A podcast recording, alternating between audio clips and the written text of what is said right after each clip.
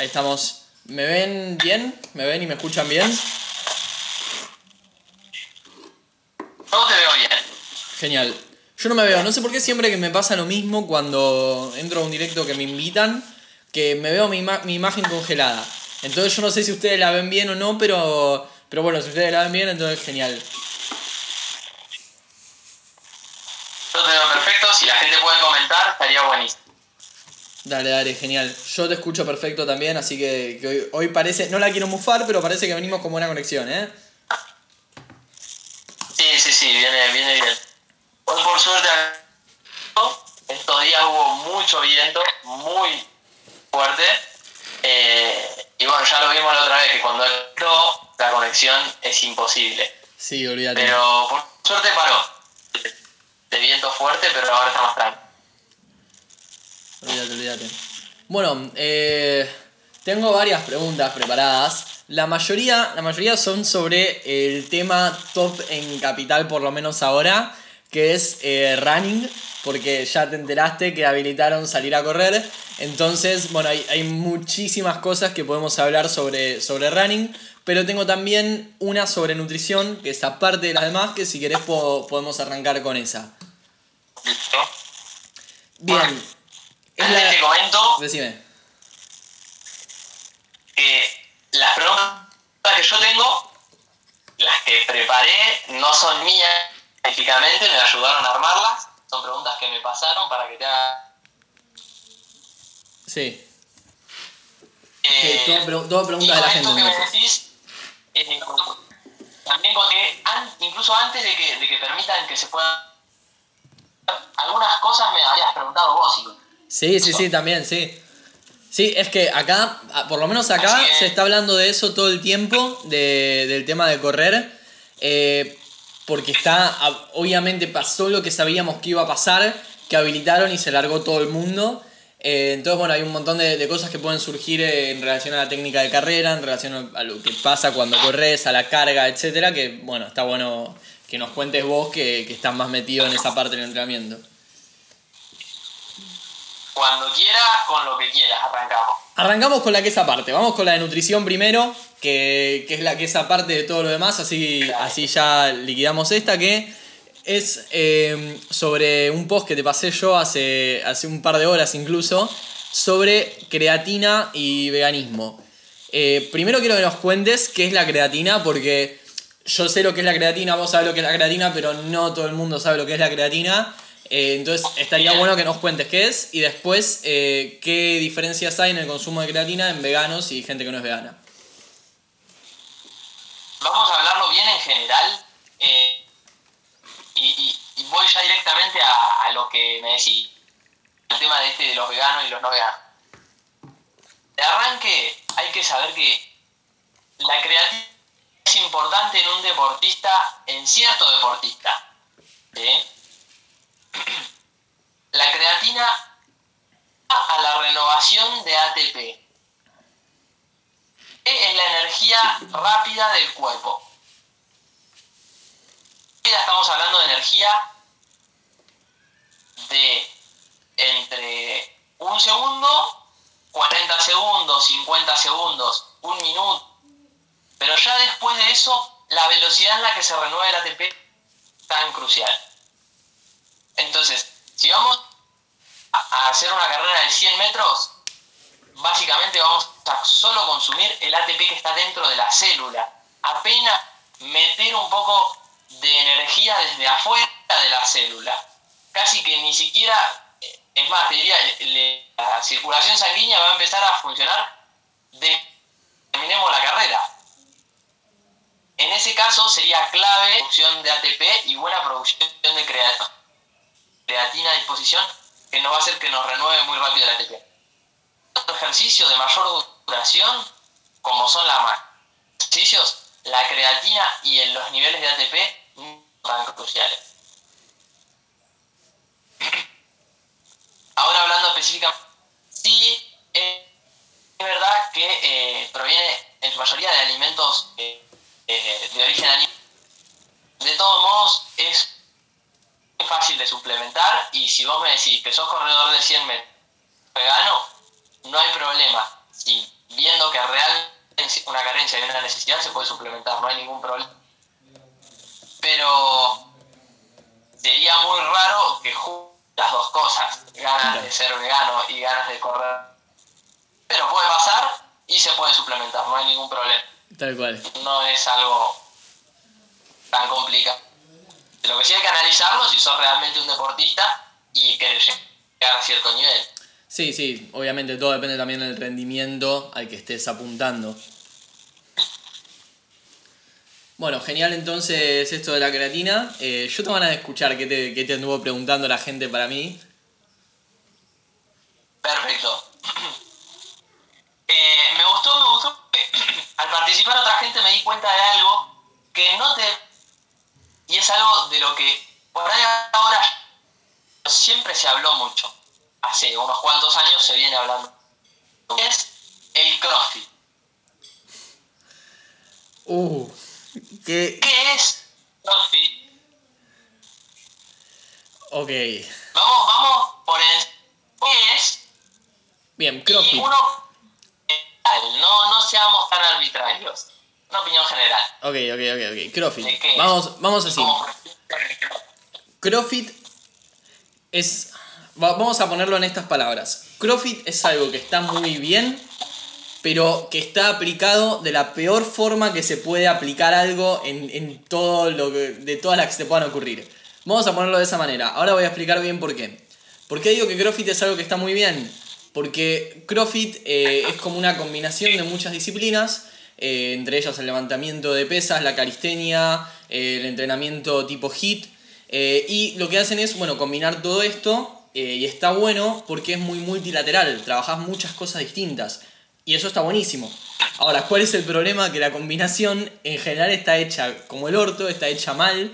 Tipo, los combinan de la peor forma posible, agarran un sistema que es para un entrenamiento aeróbico y lo usan para entrenar levantando pesas, por ejemplo. Eh, o no sé, o agarran un ejercicio, como son por ejemplo las dominadas, y le agregan el keeping, que lo usan para hacer más repeticiones de dominadas que no está mal hacer keeping, pero dejar de trabajar la fuerza, empezar a trabajar otra cosa. Entonces la dominada ya deja de ser un ejercicio de fuerza porque la técnica está hecha de otra manera y así pasa con un montón de cosas.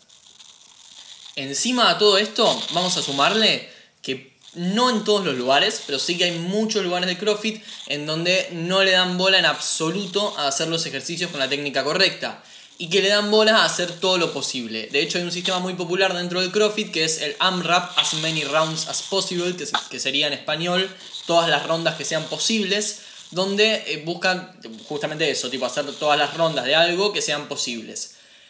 No está mal, pero no es para todo el mundo. No es para todo el mundo. Y en CrossFit Normalmente vos vas y es ¡pum! AMRAP, ahí. Y en realidad el AMRAP es para alguien que tiene perfección técnica en, todo. A ver, vos o yo podemos hacer un AMRAP, por ejemplo, depende del ejercicio obviamente, pero eh, porque venimos entrenando hace un montón y porque la tenemos bastante clara con la técnica. Ahora, suponete que a mí me mandás a hacer un AMRAP con ejercicios de levantamiento olímpico, que no es en lo que mejor soy técnicamente, no lo hago, no lo hago porque las primeras vueltas la voy a hacer bien, pero las últimas no, porque estoy yendo al, máximo justamente. Y no es algo para todo el mundo, aprender la técnica de los ejercicios es algo muy complicado y en CrossFit por lo general no se le da bola. Entonces, CrossFit, está buenísima la parte de que es súper multilateral y que combina un montón de cosas. ¿Cuál es el problema? Que por lo general no saben combinarlas y por lo general priorizan la cantidad antes que la calidad es algo que no es malo propio del deporte en sí o de la disciplina en sí, sino que es malo de la forma que está pensada y de la forma que está dada. El CrossFit se podría hacer muy bien si se prestara mucha más atención a esas dos cosas. Perfecto. Bien, arrancamos con el running. Facu, decime, decime, sí. Sí.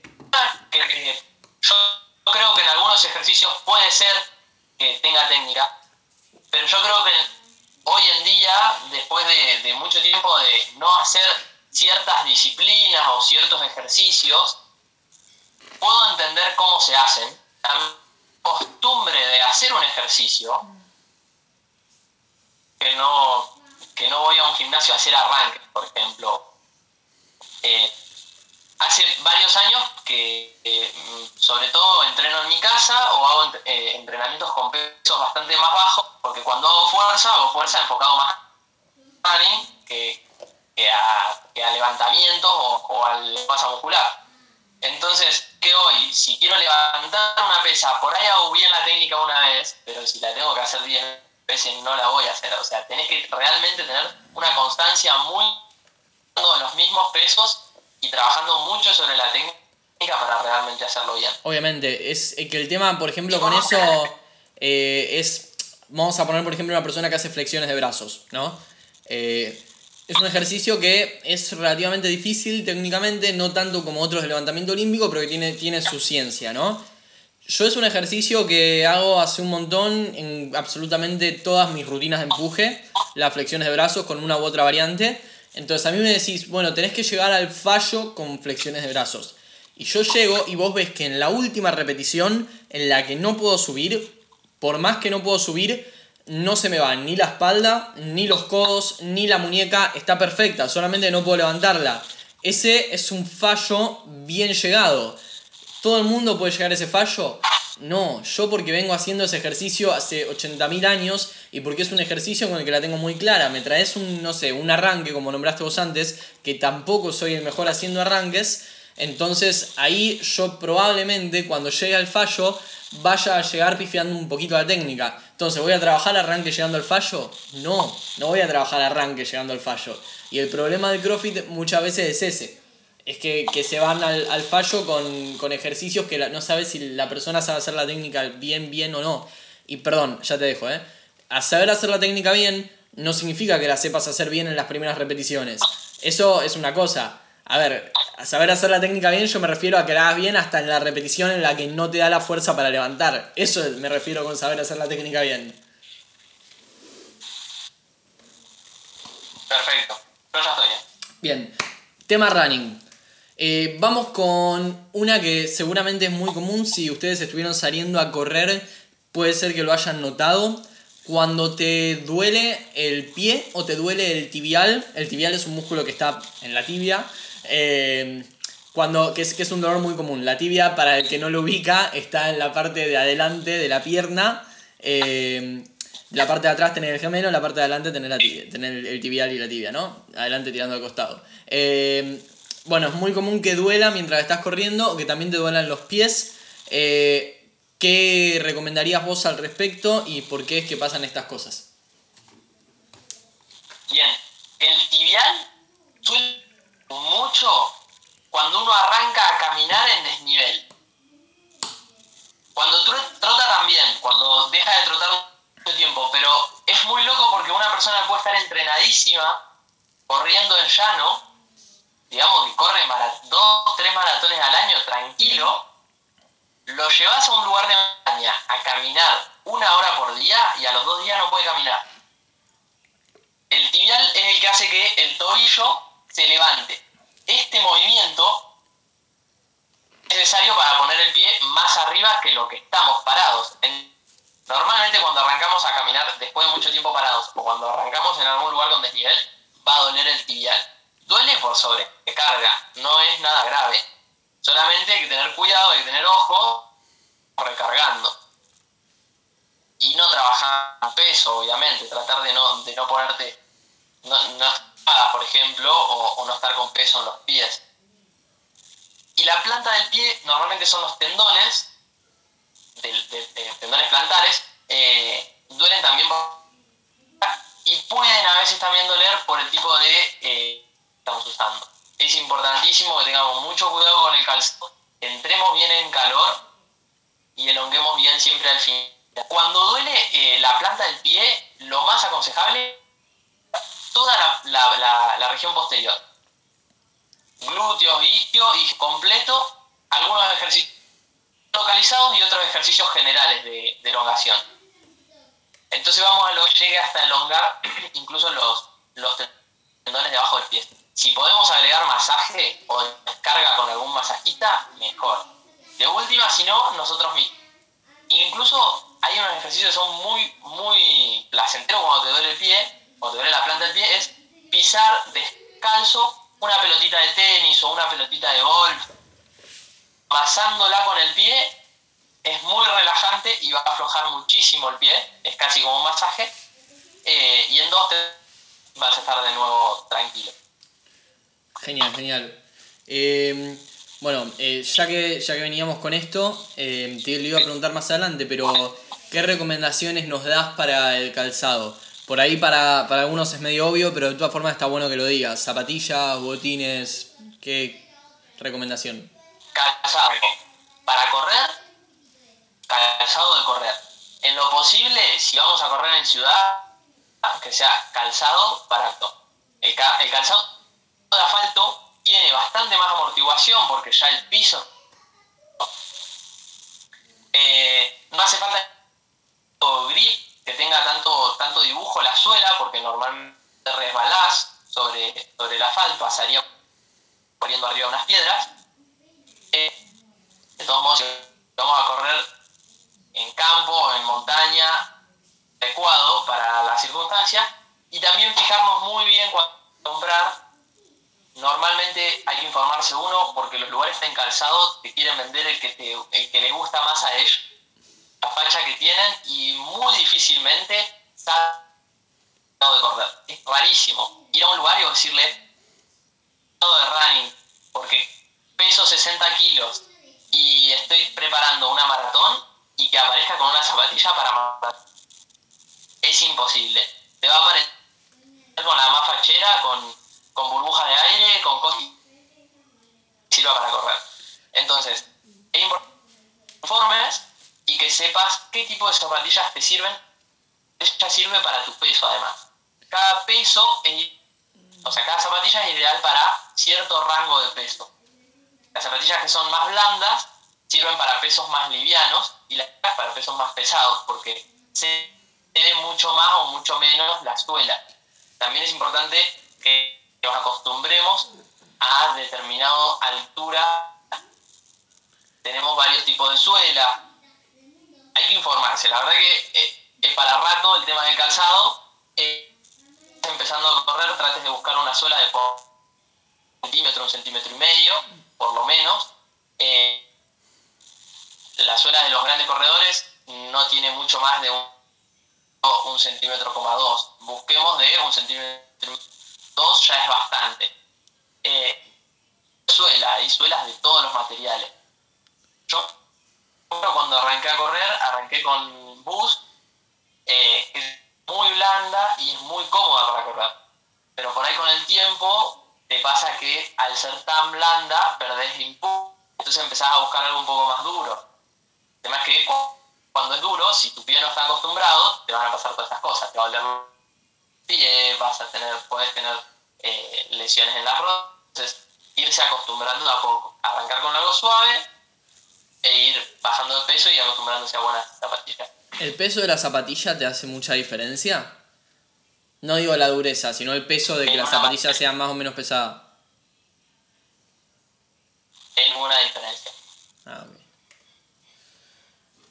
Eh, imaginemos que hinchadas seguramente debemos tener unos 300 gramos por pie y una zapatilla no pesa más de 300 gramos, entonces las mías. Tener las piernas pinchadas. Las mías creo que pesan. Pinchadas, corro descalzo. ¿Entendés? Sí, sí, sí. No, la, eh, las mías, mis zapatillas creo que pesan un poquito más de 300 gramos, ¿eh? Creo que pesan como 500 mis zapatillas. ¿Cómo? ¿Puede ser que mis zapatillas pesen como 500 gramos cada una? ¿O es mucho? Se está entrecortando un poco. Pero creo que te entendí. Si puede ser que mis zapatillas. Entre una zapatilla y otra no va a haber diferencia además. No, no, no, pero digo, si. Si. Eh, mis zapatillas puede ser que pesen como 500 gramos.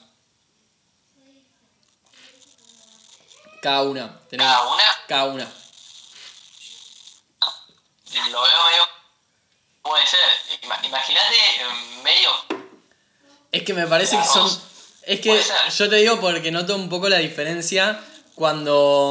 O sea, es como que nada me viene bien por un lado, porque por un lado eh, salgo a correr con los botines y me pasa esto de que la suela es una mierda y que la suela de las zapas es mucho mejor, como decías vos antes, pero por otro lado siento los pies mucho más livianos cuando corro con el botín que debe pesar nada, 200 gramos cada uno, que cuando corro con la zapa que me parece que es pesadísima. Y posta que creo que la zapa pesan como 500 cada una. De todos modos no, no va a haber diferencia. Ok. Eh, y hay diferencia, yo diría que el problema es que no estás trabajando la fuerza de pi. Sí, es muy probable, es muy probable, sí. porque vas a levantar con el cuádriceps y lo que te hace correr, casi siempre, o sea, durante todo el trabajo de running, lo que más mueve el cuerpo es el isquiotibial y un poco el gemelo. El peso de la zapatilla, mucho tendrás que trabajar un poquito el cuádriceps para poderlo mover. Ok, ok, ok, no hace tanta diferencia entonces. Genial. Bueno, buenísimo esto, muy buenos datos para, para ir a comprar zapas después. De última, si tenés que comprar zapas, me avisás y, Sí, sí. y podemos hacer solo sobre zapatillas, parte del calzado. ¿Quiere eso? Que escriba abajo. Dale, dale. ¿Cómo? Bien. ¿Voy yo? Dale, dale. De la mano con la anterior. Si respondiste a la anterior, me parece que vas a responder. Me parece que ya sé la respuesta. Ok. Si no vengo a hacer mucho deporte, ¿puedo arrancar CrossFit? Ah, eh. Mirá, Y, y tengo sobrepeso. mirá, depende. Depende. La, la respuesta es que depende. Eh, a cualquiera que me pregunte eso, yo le diría que no. Porque el 99% de los lugares a donde vos vayas a hacer CrossFit con esas condiciones, o sea, con sobrepeso y no, no hacer deporte hace una bocha de tiempo, te van a romper. Ahora, puede haber un lugar en donde adapten el CrossFit a las posibilidades de cada persona, puede, como poder puede. Entonces, no, por un lado es como que no quiero dar un no rotundo y decir tipo, no, no vayas a hacer CrossFit, pero ten en cuenta que lo más probable es que no te lo adapten a vos eh, y que con sobrepeso y sin hacer deporte durante mucho tiempo vayas a hacer CrossFit, que normalmente hay una bocha de impacto, no sería lo ideal porque es muy probable que te lesiones los tobillos. Ahora, como dije antes, si tenés un entrenador de CrossFit que entiende y que agarra y que te lo adapta y te dice, mirá, para poder hacer estos ejercicios vamos a tener que hacer esta adaptación previa y qué sé yo, podés ir a hacer CrossFit tranquilamente.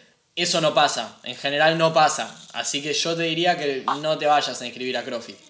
Pero bueno, eso se depende. Perfecto, para que te quedes contento, más preguntas sobre CrossFit. No hay más pre Ok. Ok, ok. No voy a tener que explicar cómo se hace una dominada sin keeping. No, no, pregunta, no vamos. Bien, ahí te digo.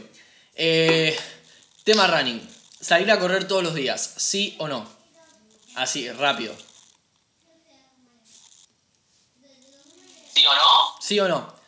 Viene alguien cualquiera, ¿eh? No lo conoces. No lo conoces y te dice, ¿puedo salir a correr todos los días? ¿Qué le respondes?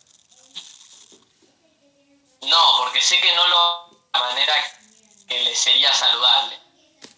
Tal, bien, tal, tal como la respuesta de CrossFit, básicamente.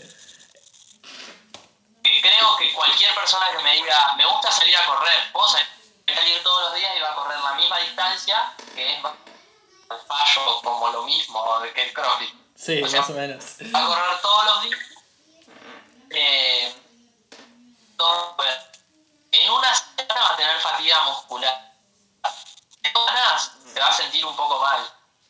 En tres situaciones, o es de la típica persona que se hace pelota, durante tres días se queda en la casa y vuelve a hacerse pelota y se queda tres días en la casa y vuelve a hacerse pelota en tres que no progresa mucho físicamente, no progresa mucho en su entrenamiento, pero lo disfruta de esa forma, no hay problema.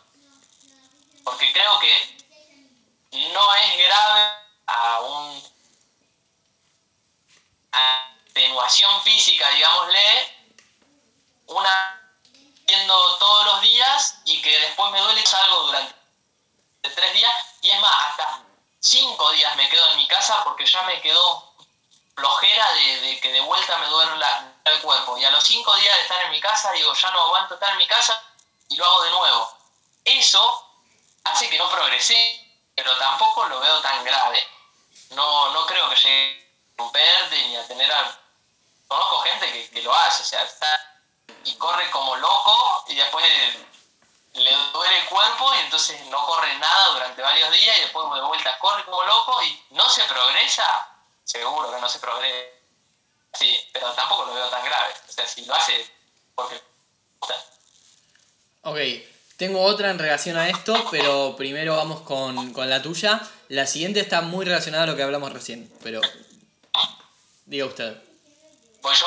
Vas vos, vas vos, sí, sí, sí. Dale.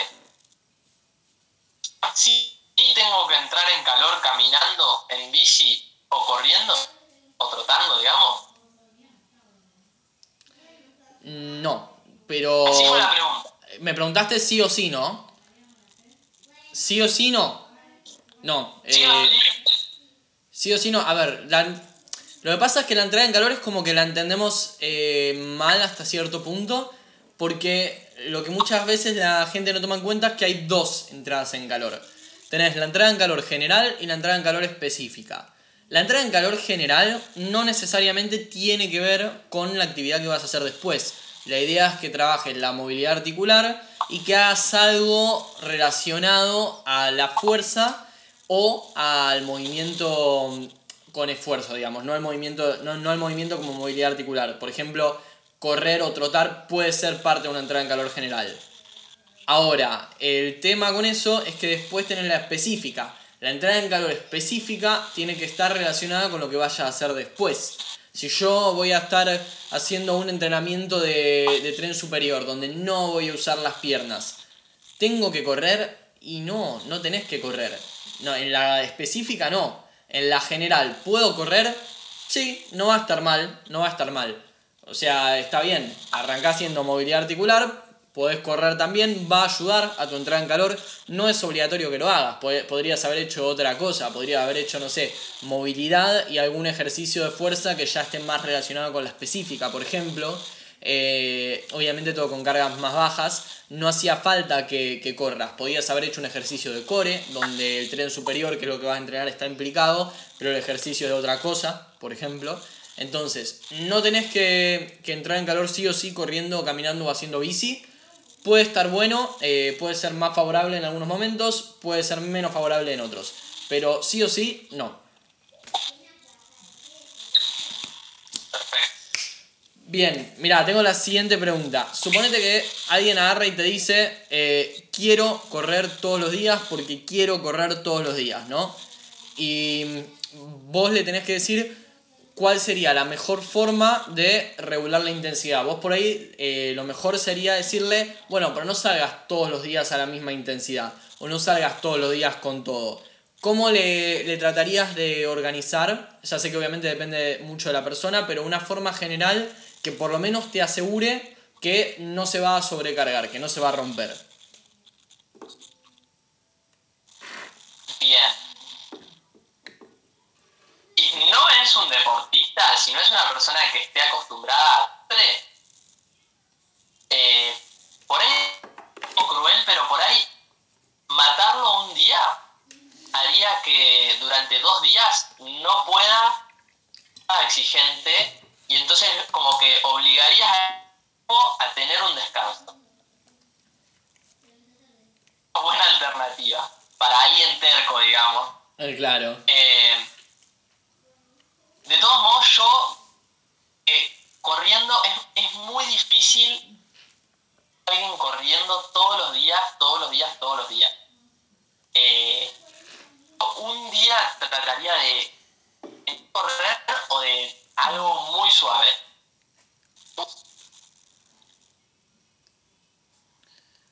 Es mucho, mucho más provechoso tener un día total suave, o sea, tener un día directamente sin entrenamiento y un día de entrenamiento de otra cosa, de bici, para poderte de verdad entrenar fuerte los días que tenés para entrenar.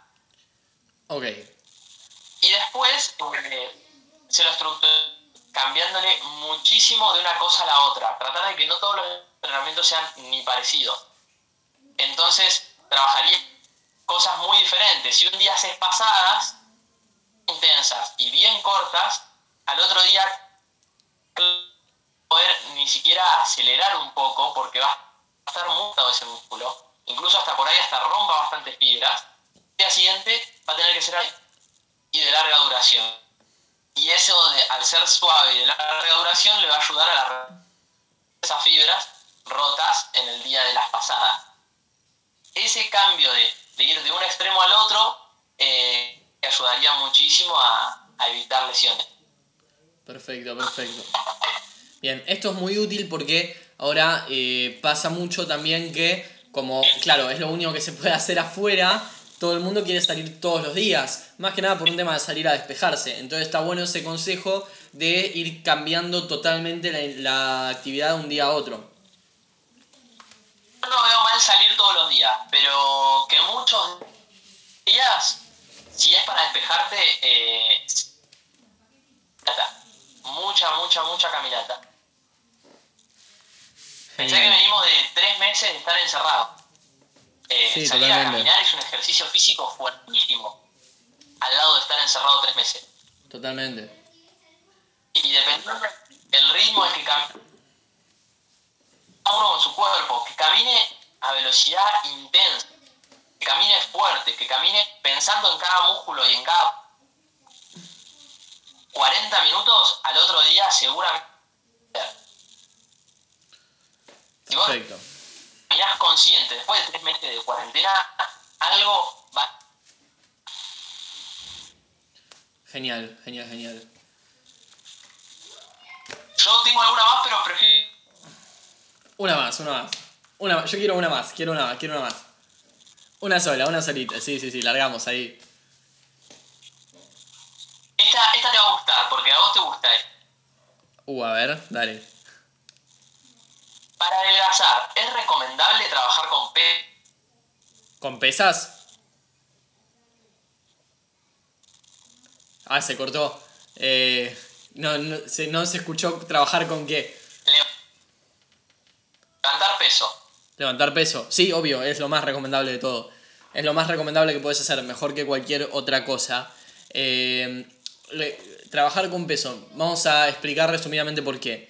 Cuando vos perdés peso, perdés grasa y perdés músculo. Según cómo sea tu alimentación y tu entrenamiento, la proporción de grasa y la proporción de músculo que pierdas van a ser diferentes. Con una buena alimentación y entrenamiento con peso, la cantidad de músculo que vas a perder va a ser muy muy poca en relación a la cantidad de grasa. Y esto es lo más saludable que puedes hacer cuando vas a bajar de peso. Si vas a bajar de peso, te conviene bajar solamente la parte de grasa y no la parte de, masa muscular. Es súper saludable que entrenes con peso. Y obviamente ayuda a mantener un déficit calórico tanto como, como el aeróbico. Por ahí no tanto como el HIT, pero sí como el aeróbico, así que, que. Tengo una última yo. Tengo, tengo acá una, última de todas eh, preparada. También, también, también sobre el tema running. Bien, técnica de carrera. Eh, lo que te voy a preguntar es lo siguiente. Cuando pisamos, ¿cómo ayudarías eh, a una persona que recién está empezando a correr a cambiar más que nada la parte de, de, la pisada, la parte del pie? Porque la técnica de carrera tiene un montón de cosas, ¿no? Está el tema del braceo, de la mirada, de un montón, ¿no? Pero yo creo que la más importante, al menos para evitar lesiones de tobillo, puede ser la parte de, pisar. Eh, ¿Cómo tratarías de, corregirle a una persona que recién está empezando a correr la pisada? Eh, ¿Y cómo lo harías distinguir de cómo pisar cuando corre rápido o cuando corre lento? Bien, ahí tenemos cosas para trabajar. Con, esto que me dijiste, tenés cosas para con una persona. Eh, Primero que nada, la, técnica en la pisada, el problema es la técnica es cosa, pero muchas veces da porque las necesitamos plantillas, porque las plantillas no son adecuadas. porque la zapatilla no es adecuada, porque la zapatilla está gastada de más, la zapatilla no es nueva, las zapatillas tienen vida útil, creo que todos lo tenemos que saber, las zapatillas de running más o menos entre los 800 y 1200 kilómetros gastan. Sirven nada más que para ir a hacer las compras y hasta ahí. Digo hasta ahí porque si están muy gastadas y para caminar ya te están molestando la pisada. Entonces, hay que tener cuidado con, el tema de las zapatillas, plantillas. La gran mayoría de las personas tenemos que ir a hacernos un estudio y nos va a hacer una plantilla. Es así, así.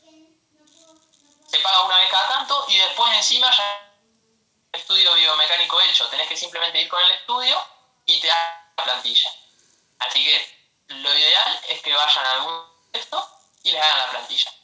Si el problema es el ya eh, es una problema, un problema de técnica, primero que eh, el problema de técnica de pisada hay que ver, puede ser el principal problema para arreglar, digamos, para centrarnos al o puede ser que lo podamos ver más adelante, que sea algo que ni siquiera nos afecte mucho.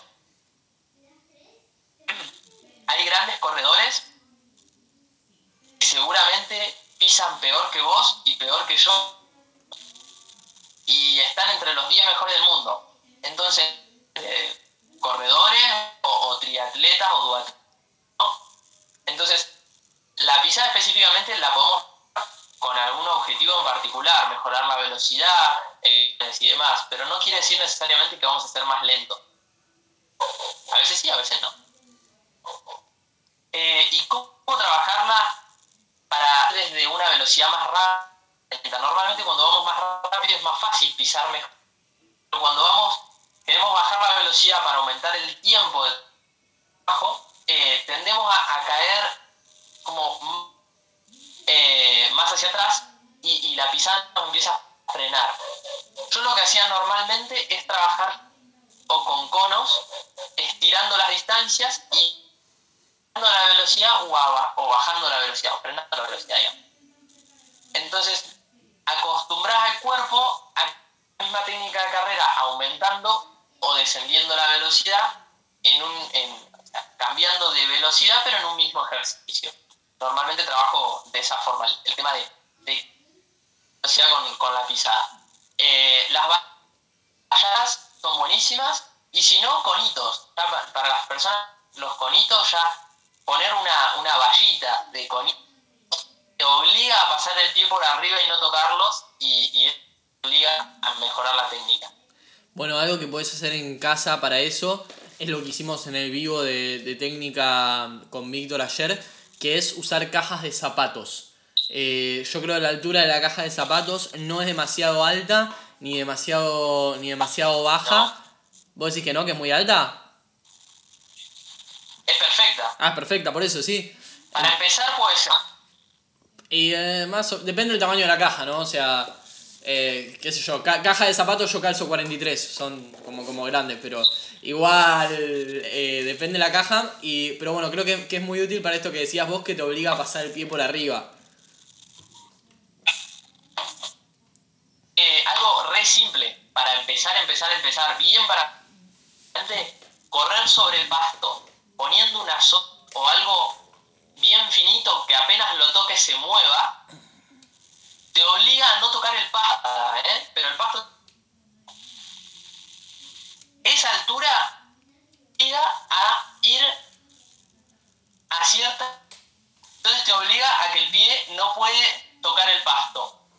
Empezar a trabajar con conos, con, con caja, con lo que sea. La caja de zapato me parece perfecta. Es que está bueno porque lo podés hacer dentro de tu casa. O sea, día que te quedas adentro, entrenás la, técnica, usando, puedes usar la caja de zapatos, y después cuando salís, salís específicamente a, correr y no a entrenar la técnica. Entonces me parece que es una opción como bastante copada para eso. Y después, para arrancar el trabajo más simple y más efectivo, rodillas arriba, talones y buen braseo. Desde ahí podés arrancar, pero te tiene que salir sí o sí buena rodilla arriba y buena a la cola. Genial. Bueno, buenísimo. Con esto entonces vamos cerrando el vivo de hoy. Eh, hoy como es en tu Instagram va a quedar eh, porque no se desordena. Igual también lo van a tener después mañana o pasado que lo voy a subir a Spotify Podcast como siempre con todos los vivos. Eh, ya saben, no tienen que buscar como sobreviviente podcast. Y bueno, eso es todo. Perfecto. Nos vemos, Facu. Muchísimas gracias, Juaco, por Gracias estar. a vos. Y nos vemos el domingo que viene. Nos vemos el domingo que viene.